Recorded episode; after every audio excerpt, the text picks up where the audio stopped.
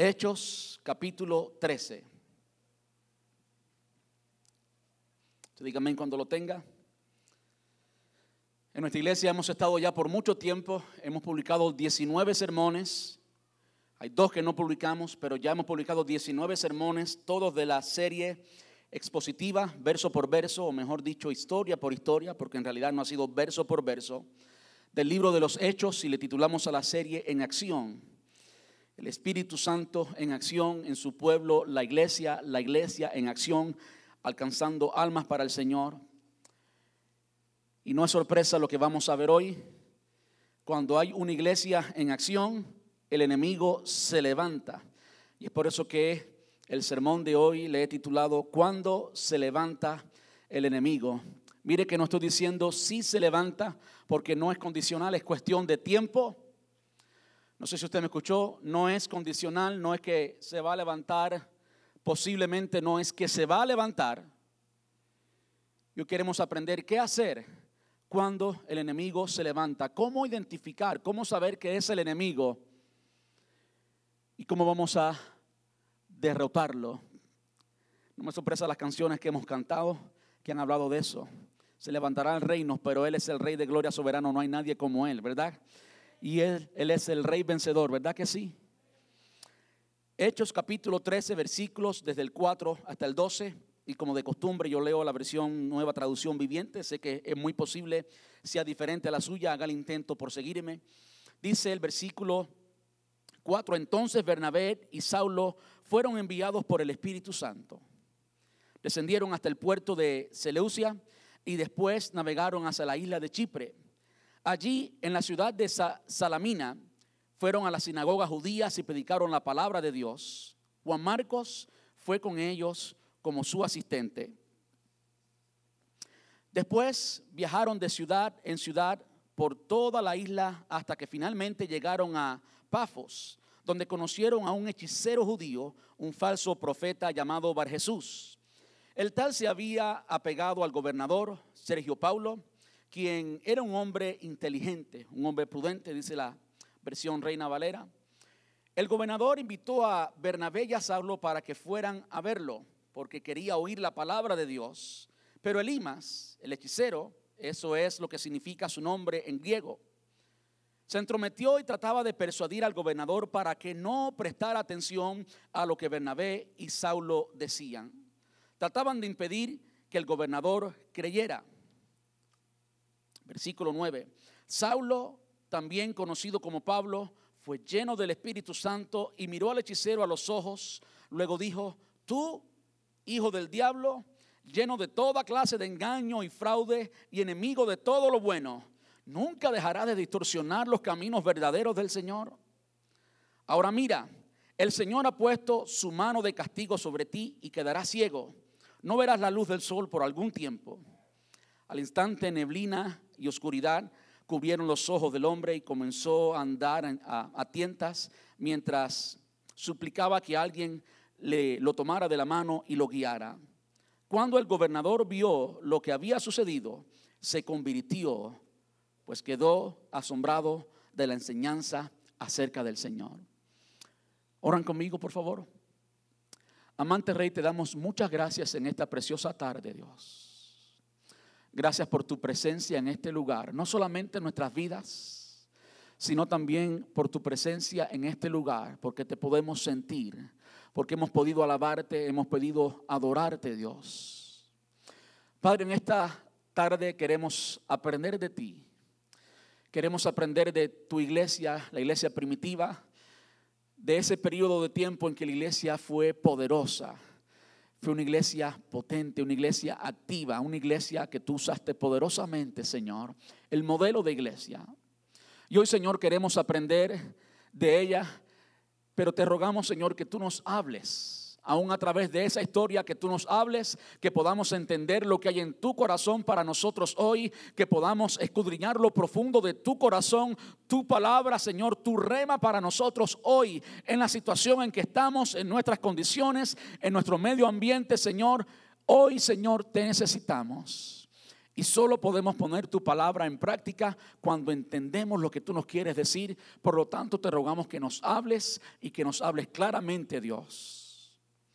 Rogamos, Señor, que quites todo obstáculo, cualquier obstáculo que quiera impedir, Señor, que tu palabra llegue al terreno preparado de nuestro corazón y produzca fruto para ti, Señor. Te rogamos que tú lo quites. Toda distracción, toda distracción, toda ofensa, todo ataque del enemigo, toda cuestión espiritual, Señor, declaramos libertad en el nombre de Jesús en este lugar. Y te damos gracias porque sabemos que tú estás aquí y que tú nos quieres hablar.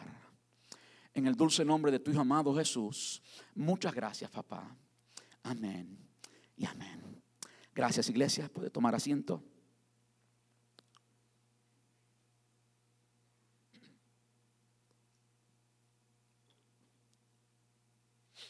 Como decía, el título del sermón de hoy es ¿Cuándo se levanta el enemigo? Muy posible usted no haya venido preparado para escuchar un sermón completo acerca de cómo opera el enemigo, un sermón completo acerca de él. Quizás usted vino a buscar una palabra diferente, pero la palabra que el Señor tiene para nosotros hoy es esta. Yo quiero decirle, hay muchos de nosotros, digo muchos, no, no creo que seamos todos en realidad para ser muy eh, muy honesto, muy, muy realista. No creo que seamos todos, pero sí la mayoría, pudiera decir, estamos enfrentando diariamente, diariamente ataques del enemigo.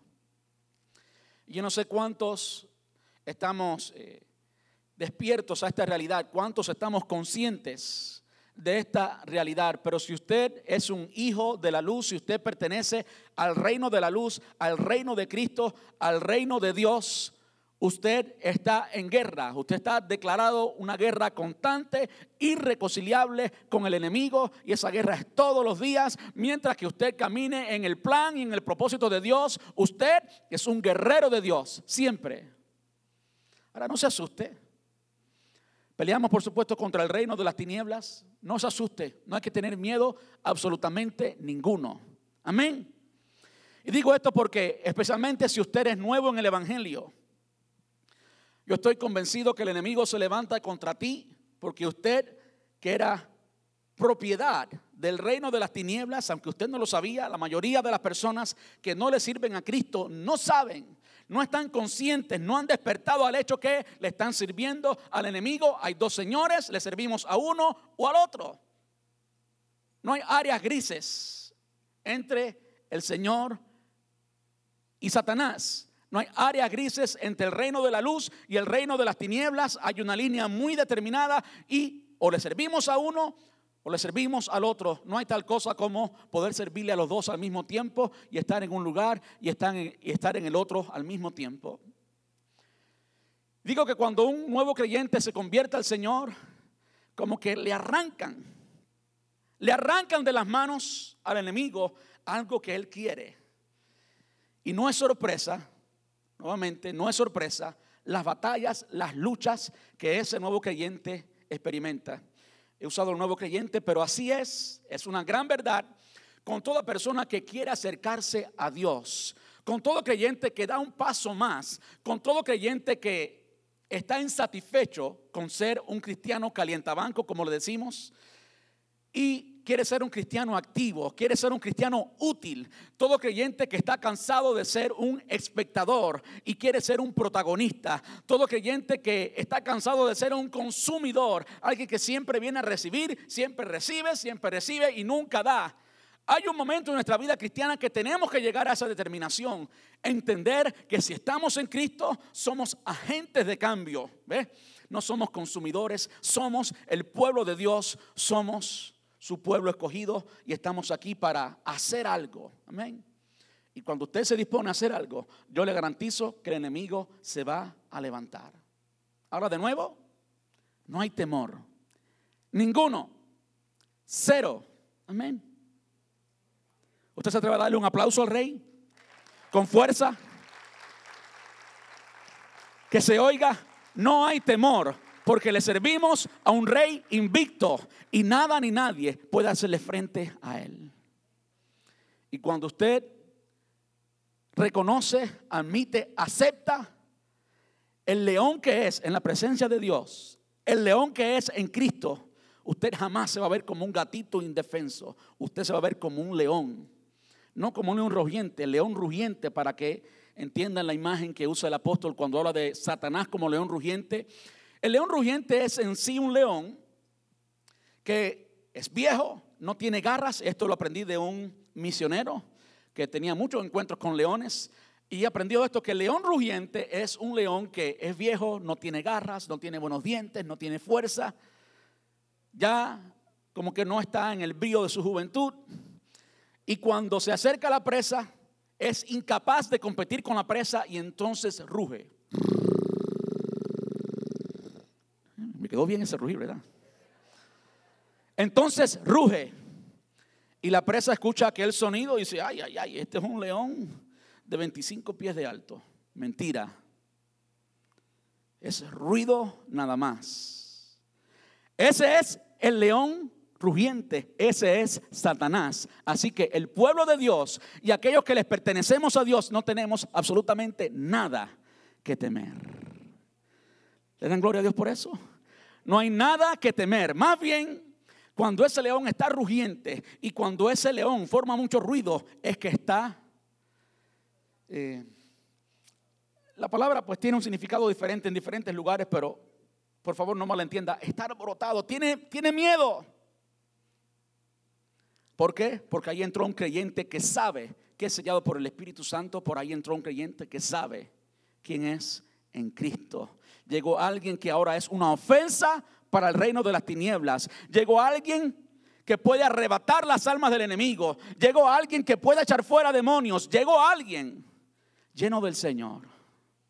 Es algo que cada creyente debe aprender. Ahora, si vamos al pasaje bíblico y entendemos lo que el pasaje bíblico nos dice, quisiera tocar brevemente el contexto. Pastor Fabio nos predicó la semana pasada, ¿qué haré? Señor, ¿qué haré? O Señor, ¿qué quieres que haga? Para ser más literal o más correcto, el sermón fue titulado, Señor, ¿qué quieres que haga? Nótese que la pregunta o la respuesta a la pregunta es servir, es ser útil, no ser un consumidor, no ser un espectador, es servir, es poner las manos en el arado y trabajar, es ver en qué eso es necesario y comenzar a hacerlo. Y como hemos visto, las personas que están ministrando al Señor, como bien el pastor Fabio nos predicó la semana pasada, estaban actuando, estaban sirviendo al Señor. El apóstol Pablo no comenzó su ministerio allí. Ya el apóstol Pablo estaba sirviendo al Señor. Bernabé no comenzó su ministerio allí, ya estaba sirviendo al Señor, simplemente comenzó una etapa nueva en el ministerio de estos y también de los otros. La iglesia de Antioquía, donde ellos estaban ministrando, era una iglesia poderosa, una iglesia joven. Era una iglesia joven, pero al mismo tiempo era una iglesia poderosa. Una iglesia en la que ya habían ancianos. Podemos verlo en el contexto cuando se habla de estos hombres, incluyendo a Bernabé y a Saulo podemos entender que había un liderazgo sólido. A pesar de que había pasado un tiempo breve, la iglesia no era una iglesia de muchos años, había un grupo de hombres que había crecido en madurez, en fruto. Habían hombres que eran llenos del Espíritu Santo, llenos de sabiduría, hombres que cumplían con todo el criterio para ser los ancianos, como la palabra nos enseña, como el apóstol Pablo le escribe a su discípulo Timoteo y también a Tito, y allí describe las cualidades para que un hombre sea un anciano en la iglesia del Señor. Estos hombres que nos describe el capítulo 13 del libro de Hechos, los primeros versículos, lo tenían de modo que era una iglesia pujante, una iglesia en la que había poder, una iglesia a la que el enemigo le temía. Y vemos como el Espíritu Santo llamó a estos hombres y los envió. Y es así que comienza este pasaje. Esta iglesia de Antioquía tenía buen liderazgo, buen ministerio, buen servicio, estaban trabajando.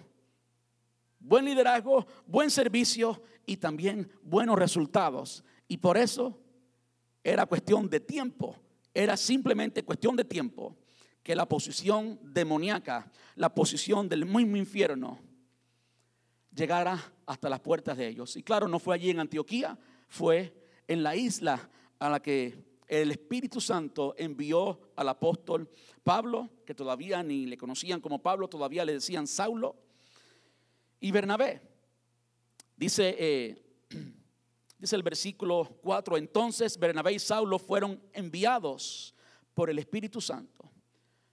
En el versículo anterior que lo vimos la semana pasada, sí hubieron hombres que pusieron las manos sobre ellos, pero quien en sí les estaba enviando era quién?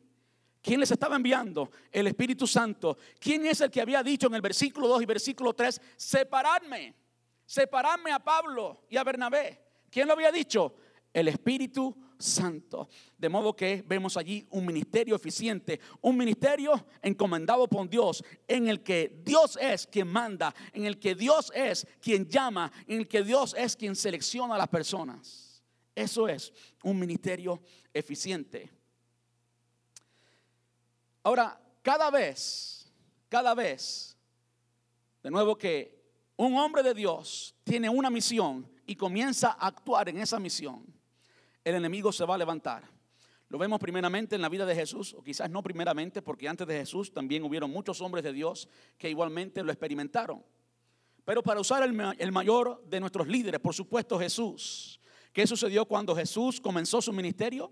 Comenzando solamente comenzando, mejor dicho, antes de comenzar, porque fue antes de comenzar, fue bautizado, se oyó una voz del cielo que decía, este es mi hijo amado en que tengo complacencia, y después fue llevado por el Espíritu Santo. Fue llevado por, no, no fue llevado por otra cosa, fue llevado por el Espíritu Santo al desierto. ¿Para qué? Para ser tentado, para probar lo que había en el corazón de él, porque cuando somos tentados, lo malo de nosotros sale a la superficie. Satanás no pudo sacarle nada malo al Hijo de Dios. Lo tentó tres veces y las tres veces quiso contradecir lo que el Padre le había dicho al Hijo, este es mi Hijo amado. Las tres veces que dijo Satanás, si eres el Hijo de Dios, contradeciendo lo que la palabra decía. ¿Verdad que sí? De modo que en el ministerio de Jesús, comenzando el ministerio de Jesús, allí estaba, allí estaba la opresión o la Ahí estaba la, ofensiva del enemigo. Estoy buscando una palabra específica. Ahí estaba el enemigo haciéndole frente, la oposición del enemigo. Ahora quiero que vayan conmigo a Colosenses capítulo 1, versículos desde el 11 hasta el 14. Todo el libro de Hechos nos habla acerca de cómo la iglesia creció, ¿verdad que sí? Cómo alcanzaron las almas, cómo alcanzaron aquellos que no le servían al Señor, ¿verdad? Y cada vez, como decía anteriormente, que una persona se acerca al Señor, cada vez que alguien es convertido al Señor, es arrancado del reino de las tinieblas y traspasado al reino de la luz. Dice el versículo 11 del capítulo 1 de esta carta del apóstol Pablo a los cristianos en Colosas. Eventualmente en el libro de Hechos veremos cómo es que la iglesia de Colosas es fundada. Dice el versículo 11, también pedimos que se fortalezcan con todo el glorioso poder de Dios, con todo el glorioso poder de Dios para que tengan toda la constancia y la paciencia que necesitan, para que permanezcan.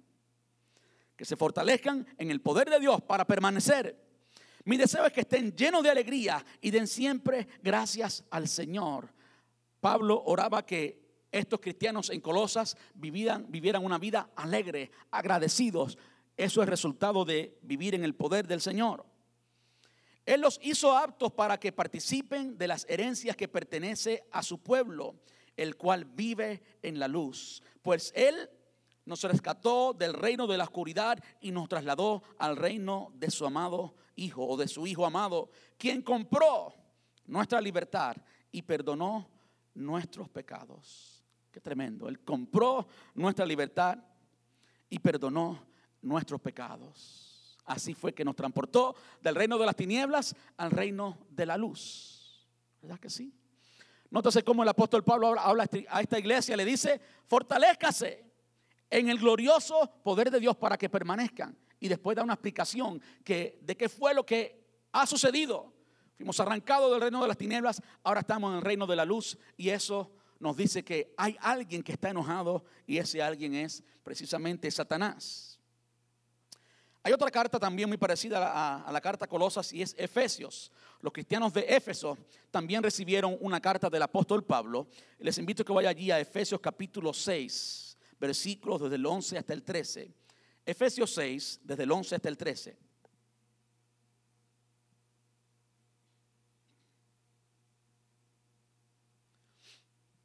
Yo estoy leyendo la nueva traducción viviente y dice, pónganse toda la armadura de Dios para poder mantenerse firmes contra todas las estrategias del diablo. Pónganse toda la armadura de Dios para poder mantenerse firme contra todas las estrategias del diablo. Pues no luchamos contra enemigos de carne y hueso, sino contra gobernadores malignos y autoridades del mundo invisible, contra fuerzas poderosas de este mundo tenebroso y contra espíritus malignos de los lugares celestiales. Por lo tanto, de nuevo, pónganse todas las piezas de la armadura de Dios para poder resistir al enemigo en el tiempo del mal. Así, después de la batalla, todavía seguirán de pie firmes. Hay suficiente en las cartas paulinas para dejarnos entender que usted y yo somos enemigos declarados de Satanás, estamos en guerra con él y él está en guerra con nosotros. Debemos esperar siempre los ataques del enemigo. Ahora, cuando hablamos de oposición en nuestro ministerio, cuando hablamos de oposición en lo que hacemos en la iglesia y cuando hablamos de oposición en el llamado, escúcheme bien, en el llamado que tenemos, porque todos somos llamados Usted tiene un llamado, Dios tiene un plan especial contigo. Y no, no estoy hablando de la boca para afuera, no estoy tratando de hacerlo sentir bien. Estoy hablando de lo que la palabra nos enseña. Cada uno de nosotros tiene una asignación divina, tiene algo que hacer. El Señor no tiene cristianos simplemente para escucharlo o para sentarse en un lugar que llamamos iglesia los domingos. El Señor no tiene tal cosa. En el reino de los cielos eso no existe. En la iglesia moderna, en la iglesia de Estados Unidos, eso existe. Pero en el reino de Dios no es así. El Señor tiene protagonistas, el Señor tiene hijos que cambian, que transforman, que agreden el reino de las tinieblas, que echan fuera demonios, que van y alcanzan las almas y se las roban al enemigo. Eso es lo que somos tú y yo. Y es importante que usted y yo lo entienda. Entonces, en la oposición en nuestro ministerio, hay dos cosas que pueden causar esa, esa oposición. Hay situaciones causadas por Dios y hay otras causadas por ti. Las causadas por Dios eh, enfrentarán una oposición demoníaca del exterior, muchas veces de una forma repentina. Y el enemigo en esa condición es Satanás. El enemigo es Satanás. Aquellas situaciones en las que Dios nos metió, el enemigo se va a levantar. Y antes de hablar un poquito más cómo es que eso sucede y describir la otra parte de las situaciones en las que nos metemos nosotros, yo quiero decirles, hablar un poquito de cómo lucen las cosas cuando el Señor te envía a algún lugar. Esto de que cuando el Señor nos envía algo todo es color de rosa es un sueño. Es, falso, no, sucede así. Más bien muchas veces el Señor no nos permite ver cosas. No nos permite ver cosas para que no digamos que no. Y para que nuestra voluntad no sea un obstáculo. Y cuando usted está allí, entonces usted comienza a ver y comienza a entender lo que está sucediendo. El apóstol Pablo, en este entonces Saulo y Bernabé, ¿de dónde venían? Venían de la iglesia de Antioquía. ¿Qué había pasado en Antioquía? Había un avivamiento, la iglesia estaba creciendo, poderosa en el Señor. Y el Espíritu Santo habló y dijo, envíeme lo mejor, Pablo y Bernabé, para enviarlo a esta isla. De modo que es dejar avivamiento, dejar una iglesia bien establecida, dejar lo mejor, que dejar toda la comodidad que tenían en su ministerio, un equipo de trabajo excelente y fue enviado a un lugar donde no había nadie y donde había demonios por todos lados. Eso lo hizo el Señor. Dios no estaba equivocado, no. Dios no estaba equivocado y muchas veces nosotros queremos que el Señor nos envíe a un lugar donde no necesitamos al Señor.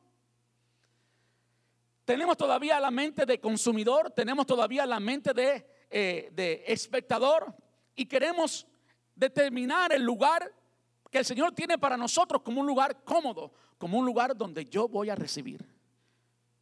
Y el Señor muchas veces nos dice, no, lo que pasa es que tú tienes mucho que dar. Ya está bueno de recibir, es hora de dar. Es hora de comenzar a dar lo poquito que tienes, aunque tú creas que es poquito, comenzar a darlo.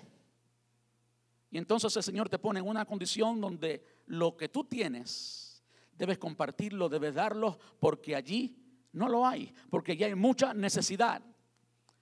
Así como el Señor actúa muchas veces. Y es en esas condiciones donde se levanta el enemigo.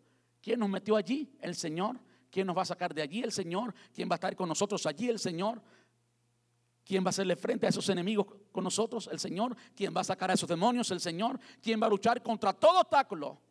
El Señor. ¿Por qué? Porque Él fue quien nos envió hasta allí.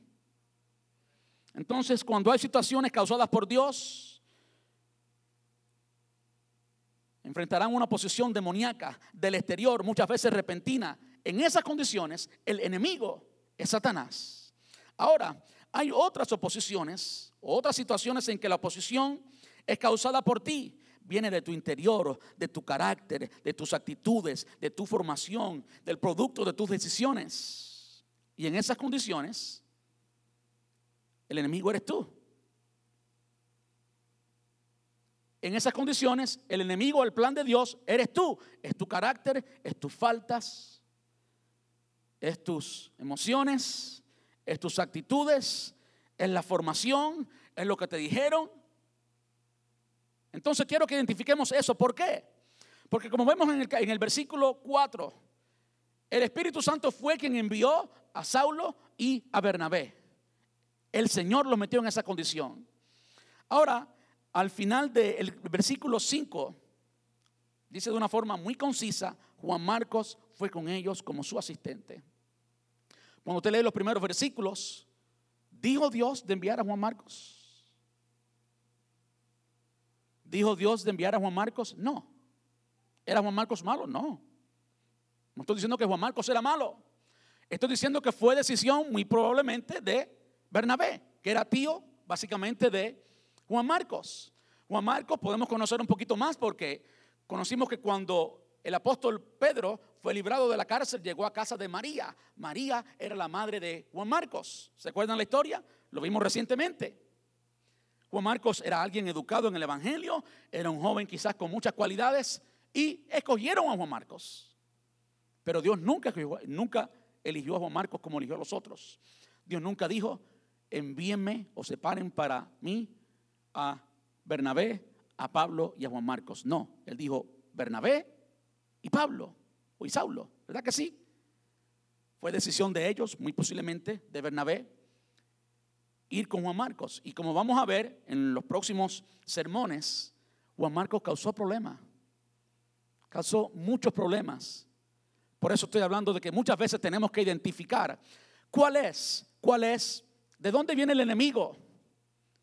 Muchas veces queremos eh, mirar a nuestra condición y allí reprender al diablo y echar fuera demonios y hacer todas esas cosas cuando lo que tenemos que hacer es identificar el enemigo que está en nosotros, identificar la falta en nuestro carácter, edificar el problema que hay aquí adentro, que no es culpa del diablo, es culpa tuya, es culpa mía. ¿Entienden? Cuando el enemigo se revela, cuando el enemigo se opone, muchas veces viene de una forma repentina. Y usted puede mirar para atrás y entender, no, yo no causé esto.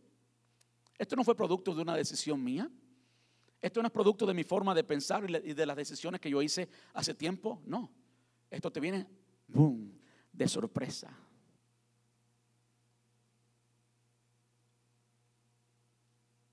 Ahora yo quisiera contextualizarlo un poco. ¿Cuántas veces se alborota la casa de sorpresa. ¿Verdad que sí? ¿Cuántos domingos? Yo sé de lo que estoy hablando. Yo soy pastor. Yo tengo la responsabilidad de ejercer, de ministrar, de servir precisamente el domingo. El, el domingo el enemigo está, pues, ardiendo de odio por mí. Bueno, que siga ardiendo, que se va a quemar. Y no es sorpresa que muchas veces en tu hogar de la nada todo está bien la noche anterior, todo perfecto, tuviste una noche gloriosa, pero en la mañana algo pasa.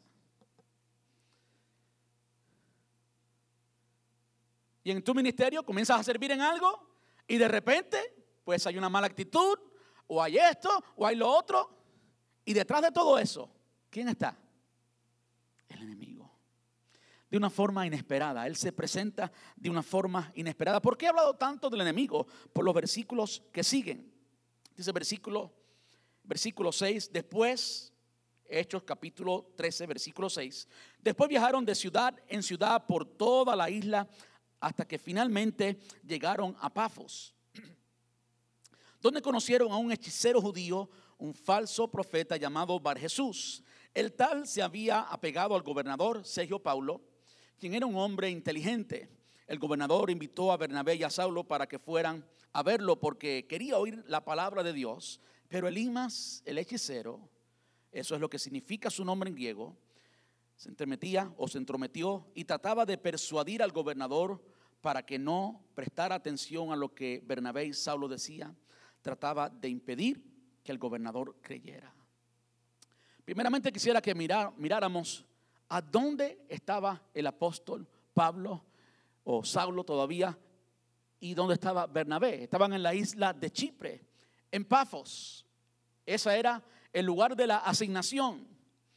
Ahora, especialmente en Pafos. Pafos, evidentemente allí moraba Sergio Paulo, un gobernador. Creo que la versión Reina Valera lo dice un poquito diferente. Esta eh, ciudad de Pafos era el centro de los gobernantes, el centro donde había más influencia en el gobierno de la isla. Pero además de eso, también era el lugar de donde nació la, la, diosa de la mitología griega de Venus. Y allí las orgías sexuales eran extremadamente grandes. Allí todo el mundo vivía en la oscuridad, sumergido en la oscuridad, sumergido en las tinieblas en una forma extravagante, en una forma asquerosa, en una forma que te hace... Así era el pecado en aquella ciudad, así era necesaria la luz de Cristo en aquella ciudad. Ese era el campo misionero. Yo quiero decirles que el campo misionero es siempre el campo de batalla del enemigo contigo y contra mí. El campo de batalla es también siempre el campo misionero, porque allí, precisamente allí, es donde las almas son libradas de las tinieblas y pasadas a la luz. Es allí. De modo que no es sorpresa que allí se manifestaron todos estos demonios. Cuando usted mira el instrumento, cuando mira el instrumento que, eh, que el diablo usa en esta ocasión, Bar Jesús, se autonombró él mismo. vamos a ver por qué se autonombró Bar Jesús. En sí era Limas de nombre, de carácter, era hechicero. ¿No ha notado usted que cada vez que el Señor trata de alcanzar a un pueblo específico, el enemigo se levanta? Cuando el Evangelio, todo lo que trata el libro de Hechos, salió de Jerusalén, ¿a dónde fue donde primero llegó? ¿Cuál fue la promesa de Dios? Cuando le explicó allí a los discípulos en el capítulo 1, versículo 8, que iban a recibir poder cuando viniera sobre ellos el Espíritu Santo, iban a ser testigos ¿dónde? En Jerusalén, Judea, ya eso pasó en el ministerio de Pedro, hemos visto exactamente cómo eso sucedió. ¿Cuál es el próximo? Samaria. ¿Se acuerdan de Samaria? Capítulo 8, si no me equivoco, de Hechos. Hechos capítulo 8. ¿Con quién se encontró Felipe en Samaria? con un mago llamado Simón, un hechicero llamado Simón, con un astrónomo, astrónomo o astrólogo llamado Simón, y hacía muchos trucos y muchas cosas, un hombre endemoniado llamado Simón. ¿Por qué? Porque el Señor estaba alcanzando Samaria. Era un grupo diferente de personas, era un grupo étnico diferente, era una cultura entera diferente. Y no es sorpresa que cuando el Señor quiere alcanzar esa cultura, allí se levanta el mismo infierno en contra de la obra del Señor. Bueno, aquí, precisamente aquí, que hemos visto en la iglesia de Antioquía, es donde primero le llamaron cristianos a los cristianos. Esta fue la primera iglesia gentil. ¿eh? Si consideramos, lo consideramos así, sabemos que el apóstol Pedro llegó a Cesarea y en la casa de este soldado romano de Cesarea también había básicamente una iglesia. ¿eh? Pero aquí, en Antioquía, fue donde primero se le llamó cristianos a los cristianos y donde el evangelio llegó a alcanzar el mundo gentil. Hasta entonces el mundo gentil no había sido alcanzado, solamente el pueblo judío y Samaria. No se da cuenta que cada vez que el, que, el Evangelio está llegando a un área específica, el enemigo se levanta, no es sorpresa. Ahora quiero que miremos un momentico a estos dos, porque la descripción le cabe a ellos dos, a Simón, el de Samaria. No sé cuántos se acuerdan el sermón que hablamos cuando estudiamos a este hombre llamado Simón, Hechos capítulo 8, y aquí Elimas, en Pafos.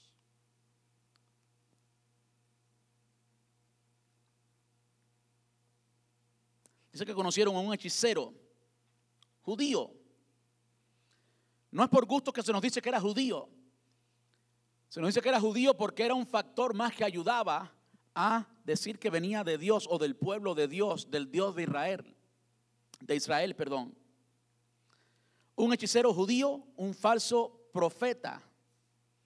Falso profeta, ¿por qué? Porque toda esta gente hablaban de parte de Dios, como si Dios los usara para ser mensajero. Un judío, falso profeta, llamado Bar Jesús.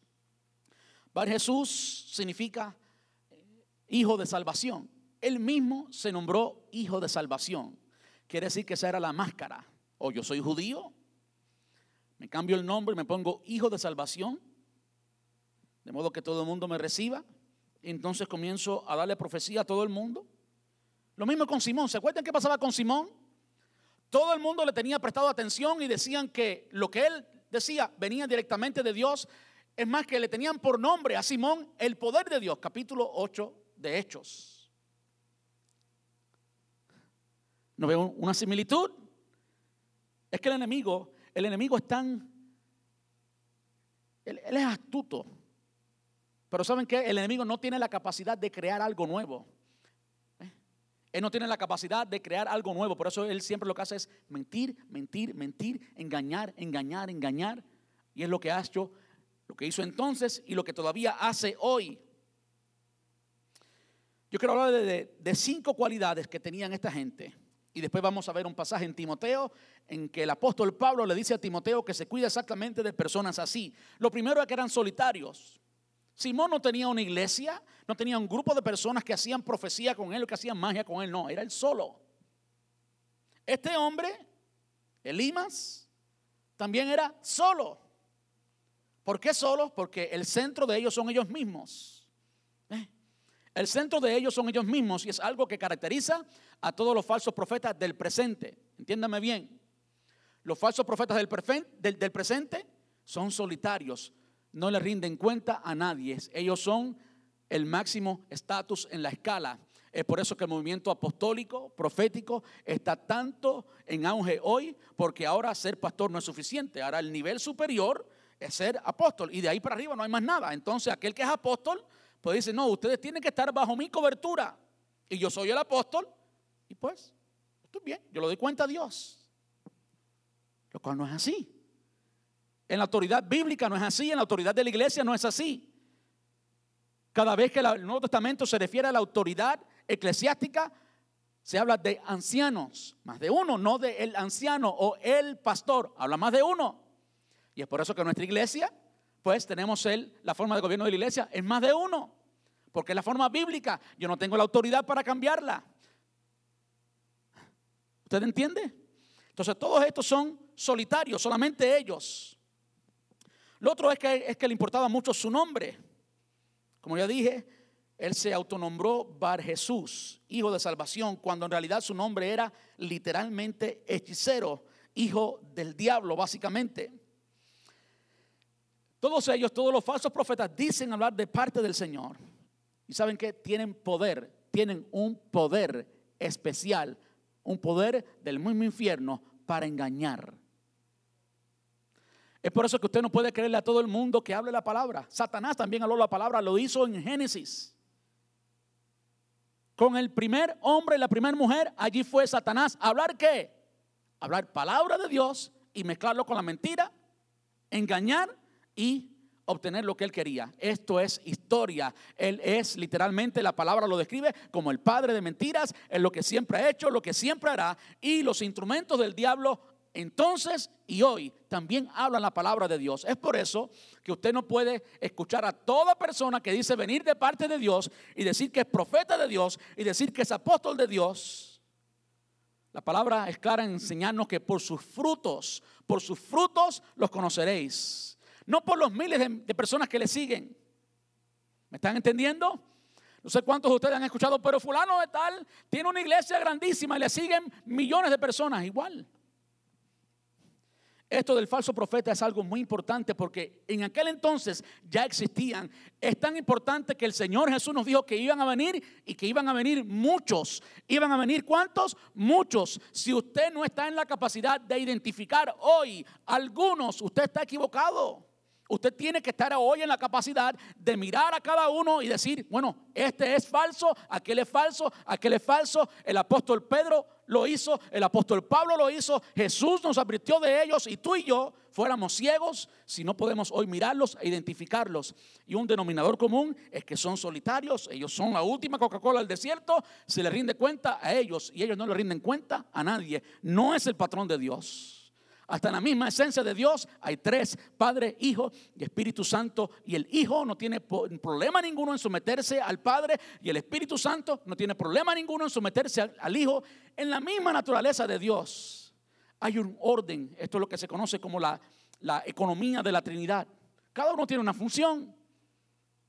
No hay uno que decida todo. Esta gente dice lo de parte de Dios pero tienen un poder engañador. Quiero hablar brevemente del anticristo. Viene el anticristo. Usted sabe que el anticristo va a ser un expositor extraordinario. Va a ser un predicador extraordinario y va a decir que viene de Dios. No sé si usted sabía eso. El anticristo no va a llegar y va a decir, yo soy el anticristo. Aquí estoy, anticristo. No. Va a venir hablando de parte de Dios. Y con el anticristo, ¿quién va a venir? El falso profeta.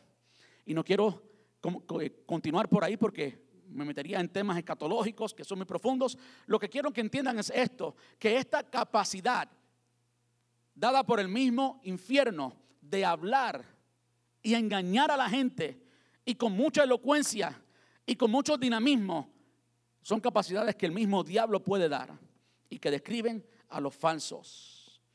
Otra cosa que quiere mucha influencia quiere mucha influencia. Si usted dice el, el presidente de la nación o el vicepresidente o el, o el mayor de la ciudad viene a Tampa y quiere reunirse con los pastores, me han dicho a veces, ellos son los primeros en apuntarse. Y a las 6 de la mañana me están llamando, óyeme, ¿vamos para allá, sí o no? Porque quieren influencia.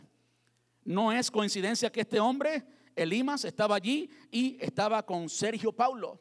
Que de hecho Sergio Paulo por supuesto tenía la autoridad para decirle a Limas, no, yo no te quiero a ti, vete de mi corte, no tengo nada que ver contigo. Pero hay algo que describe a, los, a las autoridades, hay algo que describe a los gobernantes. No hace mucho estaba mirando eh, un video de un, de un ministro, un pastor, un cristiano, que tiene un ministerio eh, tremendo en la Casa Blanca un ministerio eficiente en la Casa Blanca y nos habla un poco de cómo él ministra a las personas de la Casa Blanca y cómo ellos están tan abiertos están abiertos al consejo de gente de Dios y de todo aquel que dice que es de Dios. Y esto es historia. Usted puede verlo en los faraones, usted puede verlo incluso en los imperios antes. Como todo rey siempre ha tenido un profeta, ¿verdad que sí?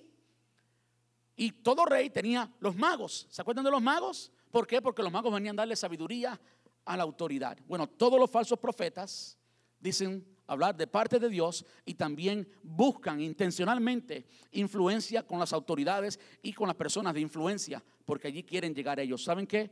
Es un plan satánico. Satanás tiene planes con nuestra ciudad. ¿Quién cree usted que está gobernando ahora mismo? ¿Quién es el príncipe de este mundo? Satanás. ¿Y cómo lo hace? A través de sus instrumentos, hombres con estas cualidades que le importa mucho la influencia y llegan hasta los las personas con influencia se hacen amigos, crean relaciones, le dan lo que sea, lo que sea, para tener esa influencia. Y eso describe a los falsos. Y por último, persuaden, persuaden.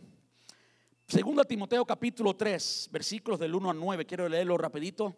Dice Timoteo, es bueno que sepas que en los últimos días habrán tiempos muy difíciles, pues la gente solo tendrá amor por sí misma y por su dinero.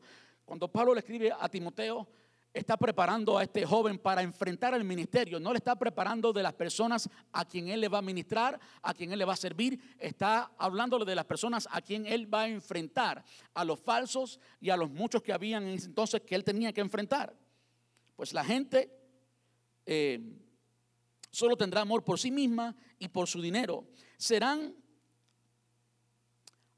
fanfarrones y orgullosos, se burlarán de Dios serán desobedientes a sus padres y malagradecidos. No considerarán nada sagrado, no amarán ni perdonarán, calumniarán a otros y no tendrán control propio, serán crueles y odiarán a lo que es bueno. Traicionarán a sus amigos, serán imprudentes, se llenarán de soberbia y amarán el placer en lugar de amar a Dios.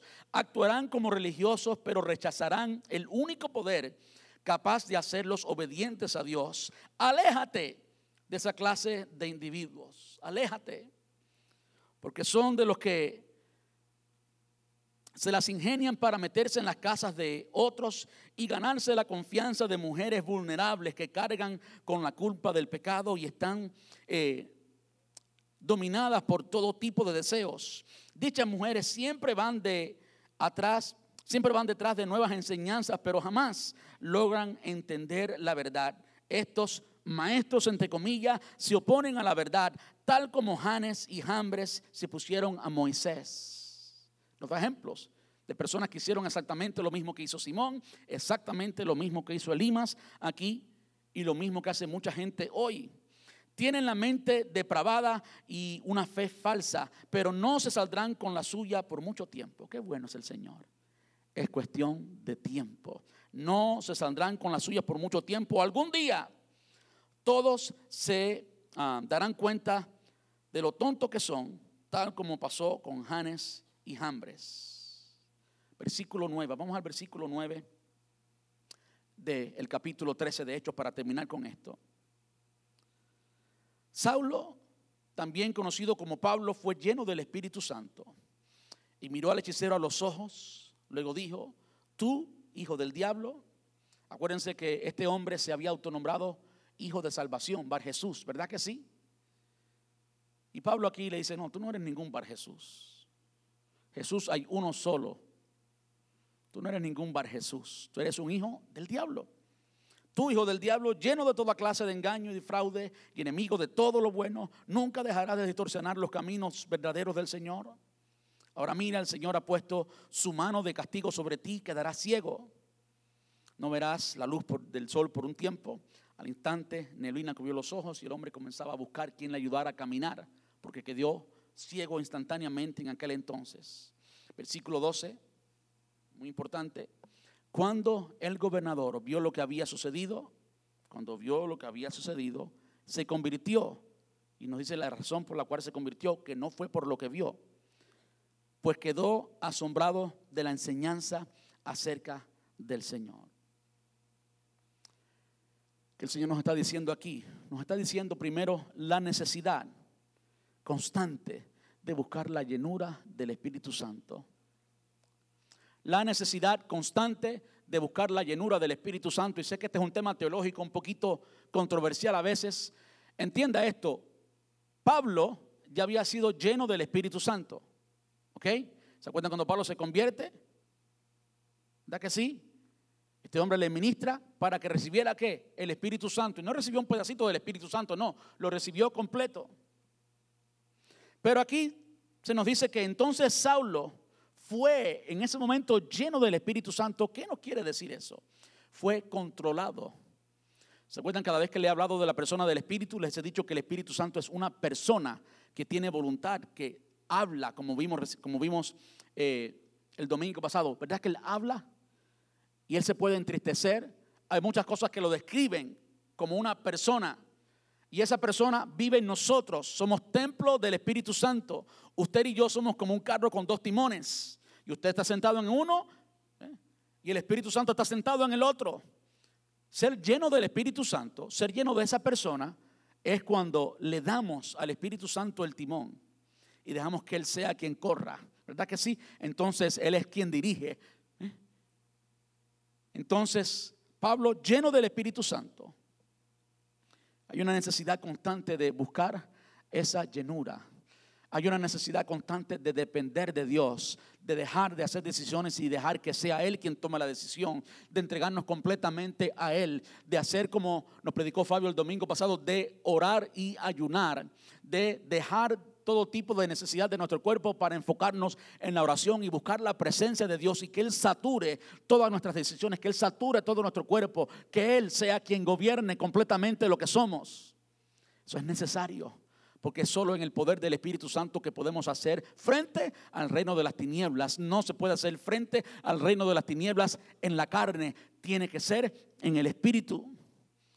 Y no solamente vemos la necesidad constante de buscar la llenura del Espíritu, también vemos la necesidad también constante de declarar la verdad de Dios. Este hombre se había llamado Bar Jesús el mismo, dijo, no, tu nombre no es Bar Jesús, tu nombre es Elimas, hijo del diablo. Incluso no lo dijo ni el nombre, dijo lo que significaba el nombre, hijo del diablo es lo que es tu nombre. Es necesario declarar la verdad y entonces es necesario también denunciar públicamente lo malo. Esto es algo que se critica mucho hoy. Se critica mucho hoy porque hoy en día, hoy en día se, se predica mucho y se habla mucho de que desde el púlpito no se le puede llamar malo lo malo. Porque todo lo que tenemos que ofrecer debe ser, eh, debe ser positivo. No hay nada que podamos corregir desde el púlpito. Pero yo quiero decirle algo, mi líder es Jesús y él lo hacía. Pablo lo hacía, lo cual me da el derecho y más que eso, la responsabilidad a mí de hacerlo. Es importante hacerlo. Es importante hacer como Pablo miró a aquel hombre a los ojos y le dijo, tú eres un hijo del diablo, tú estás siempre en contra de lo, de lo bueno, en contra de todo lo que es de Dios. Ahora hay algo también interesante en esto. Él le dice, cuando le declara el juicio divino, que es algo que Dios le dio, no es que él se estaba enojado y comenzó a proferir un juicio de él hacia la persona, no, este era el juicio de Dios. Pablo no tenía derecho ninguno de, de profesar ningún juicio, estaba simplemente hablando lo que Dios, acuérdense que él fue lleno por el Espíritu Santo, ¿verdad? Él fue controlado por el Espíritu Santo, ¿verdad que sí? Quien estaba enojado con este hombre era el Espíritu Santo. Y quien profirió el juicio era el Espíritu Santo. Y es algo que nosotros debemos hacer. Llamar a lo malo malo, a lo bueno bueno. Hablar las cosas como son, quitarle el disfraz a los falsos. Pero en medio de la declaración de su um, juicio a esta persona, él dijo que no verás por algún tiempo, no verás la luz del sol por algún tiempo. Lo cual nos dice que la lucha no era contra la persona. Allí esto de un tiempo le estaba dando a esa persona que era un instrumento del enemigo, que era alguien poseído por el mismo enemigo. Está dando la oportunidad de que en un momento podía regresar al Señor o podía venir al Señor, no regresar, nunca había estado en el Señor, podía venir al Señor. Y es algo también que es un malentendido que tenemos en cuanto a las personas que sirven al reino de las tinieblas. Pensamos que ya son están condenados a estar eternamente en el reino de las tinieblas y no, son almas todavía de salvación. Y sí, en la misma forma en que el apóstol Pablo declara el juicio, dice, por un tiempo, como que todavía tenía oportunidad de salvarse. ¿Y saben que el Señor quiere, quiere salvar también ese tipo de gente? En nuestra iglesia hay personas que han venido directamente del reino de las tinieblas, que han servido al reino de las tinieblas. Yo los conozco, con nombre, apellido y número de teléfono. Y el Señor los alcanzó. Por último, el versículo 12 dice, cuando el gobernador vio lo que había sucedido, se convirtió, pues quedó asombrado de la enseñanza acerca del Señor. Lo que yo veo allí es la victoria. La victoria. Lo que había hecho Elimas, este hijo del diablo, este instrumento poseído por miles de demonios, era evitar, tratar de que el Evangelio no llegara al corazón de este gobernador Sergio Paulo. Sí, Sergio Paulo. Pero ¿qué, ¿qué fue lo que pasó? Llegó. Llegó. ¿Fue eficiente el enemigo? ¿De qué le sirvió todo aquello que tenía con Bar Jesús o con Elima, mejor dicho? No sirvió de nada, porque nunca las tinieblas podrán más que la luz. Porque nunca el enemigo podrá más que nuestro Señor. Porque usted y yo debemos ser luz en las tinieblas y tenemos autoridad sobre todo principado y potestad. Amén. Tenemos autoridad sobre todo principado y potestad. Entonces, ¿cuál es mi consejo en esta tarde? Por favor, abra los ojos espirituales para entender cuándo es que el enemigo se levanta. El enemigo se va a levantar. Usted tiene que estar despierto espiritualmente hablando para poder identificarlo. Y cuando usted lo identifique, entonces puede decir, ¡ja! Aquí estoy. ¿Wanna fight? Okay, let's do it. Ayer Ayer nosotros tuvimos un día muy intenso, incluso tuvimos muchos impedimentos del mismo enemigo porque estábamos haciendo algo contra el reino de las tinieblas. Y con dos amigos de camino a buscar una grúa, hablábamos y yo le decía, ¿sabes qué?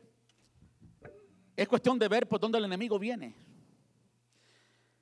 Hablando físicamente, si usted tiene un enemigo, aunque no sea un enemigo significante para ti, es decir, que usted sea más fuerte que él, y usted está pues pensando en las musarañas, como dice mi mamá, y ese enemigo lo coge desprevenido, pues muy posiblemente usted vaya a sufrir, porque le den en algún lugar del cuerpo que usted no pueda moverse, entiendan los hombres, o porque puede hacer cualquier cosa, ese enemigo pequeñito pues puede, puede causarle un gran daño. Pero si usted lo está esperando, no. ¿Verdad que sí? Si usted lo está esperando, ni Mike Tyson le hace nada. Usted pues hasta estilo coge y todo. Porque usted es un hijo de Dios. Amén.